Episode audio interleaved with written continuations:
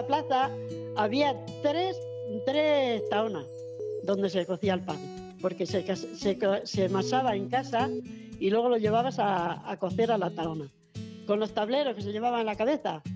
Y estaba el, el horno de tía Paula, el horno de tía Martina, no sé si era Martina, bueno, tres había, tres, pana, tres taonas.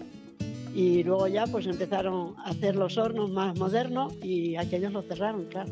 Lo cocían allí y pagaban con un pan, darían un pan o dos según lo que llevaran, porque dinero como no había.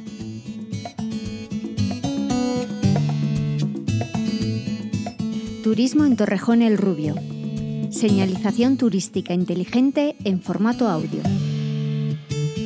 Plaza España.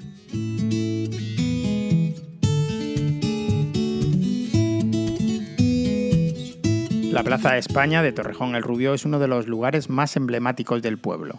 En ella nos encontramos con los edificios más antiguos del casco urbano, donde la familia de Carvajal tiene una gran presencia.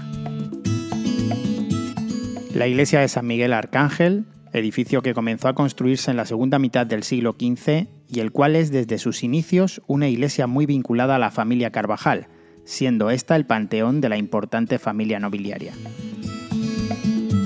El proyecto inicial de Francisco de Carvajal y Trejo, segundo señor de Torrejón, es la edificación de una capilla de la familia de Carvajal.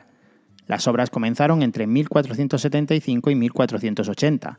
Como prueba de su mecenazgo, manda esculpir su escudo en el exterior de la capilla, formado por la unión del de los Carvajales y el de los Trejos.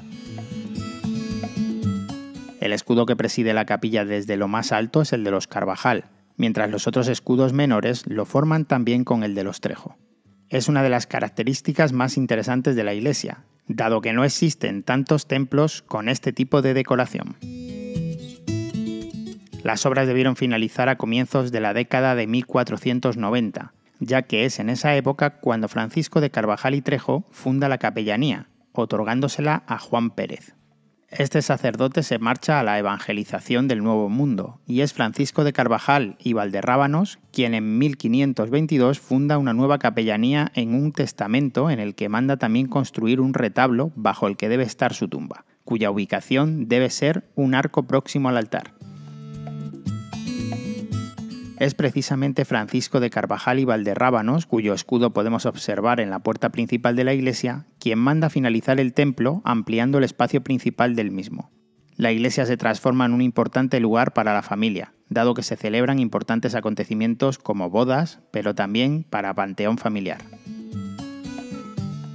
La última prueba que tenemos, debido al secular abandono de la iglesia por parte de los condes de Torrejón, que dejaron de ser la familia Carvajal a mediados del siglo XVII, es el enterramiento de Garci Lope de Carvajal, quinto señor de Torrejón, y su esposa Catalina Manrique de Lara, que están situados junto al presbiterio.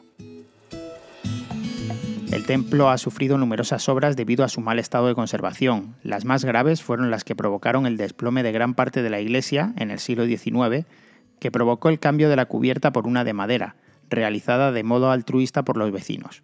Lo mismo sucede con el retablo, que no dispone de su estructura original, ya que fue destrozado por la carcoma. La planta del templo es de estructura basilical con dos zonas bien diferenciadas. La de la capilla está cerrada por una preciosa bóveda estrellada, soportada sobre cuatro impostas con decoración vegetal. Los nervios de la bóveda están totalmente pintados, dado que perdieron su pigmentación original. En esta zona se encuentran los dos retablos originales de la iglesia. Al lado izquierdo está el retablo de la Virgen del Rosario, donde se encuentra la, hermosa tumba en alabastro del quinto señor de Torrejón y su esposa, además de la Virgen mencionada del siglo XVII, San Blas del siglo XVIII y un San José del siglo XX.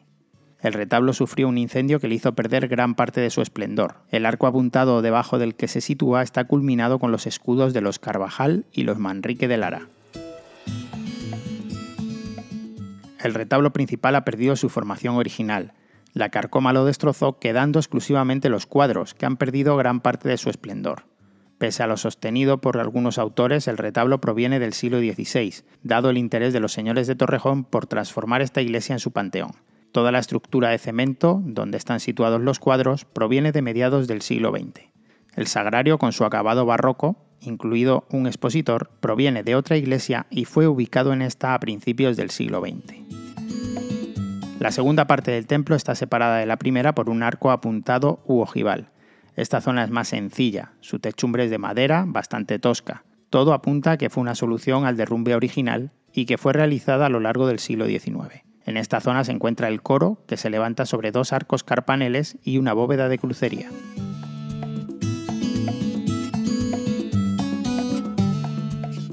Pues aparte de la iglesia está el ayuntamiento y el cuartel viejo que decimos, el cuartel antiguo.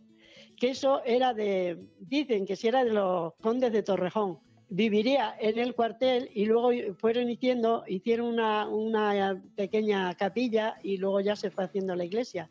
Junto a la iglesia de San Miguel Arcángel se halla la casa fuerte de los señores de Torrejón. En la actualidad están siendo utilizados como casa consistorial y como centro social, solo conservando algún elemento, como la señorial puerta de entrada en el primero y la fachada en el caso del segundo. Esta casa fuerte, a diferencia de los palacios, tiene una construcción más sobria y sencilla, muy delimitada todavía por la función defensiva, dadas las constantes disputas entre los nobles de la zona. La fachada está compuesta de dos zonas, la superior acabada en ladrillo donde se sitúan tres arcos rebajados de medio punto y la inferior, acabada en distinta mampostería de la zona. La puerta principal está coronada por un escudo en mármol de la propia familia Carvajal. La casa fuerte ha tenido numerosos usos, casa nobiliaria, posada, escuela, cuartel de la Guardia Civil y centro social. Todo ello ha provocado numerosas reformas que afortunadamente no han afectado a la fachada, aunque sí a la estructura interna. Luego tenemos unas casitas que están en la parte de abajo, muy, muy bajitas, como antiguamente, y dicen que si sería donde vivían los empleados de, de los condes. Igual sucede con el actual ayuntamiento en una obra reciente se ha encontrado una interesante puerta de sillería de granito realizada en el mismo material que el escudo situado en la parte superior. Este escudo pertenece a don Francisco Carvajal y Manrique de Lara, sexto señor de la villa y nombrado primer conde el 31 de enero de 1602, a un escaso año de su muerte. De ello deducimos que esta parte de la casa sí fue palacio condal, precisamente erigido para ese primer conde de Torrejón. Ambos lugares tienen un gran interés, muy especialmente por la importancia de los señores que los mandaron construir y las historias que en torno a ellos, como con la iglesia, suceden en la localidad entre los siglos XV y XVII. Con la decadencia de los señores de Torrejón comienza también el abandono y la pérdida de un patrimonio que a todas luces, dado el pedigrí de los Carvajal, sería muy interesante.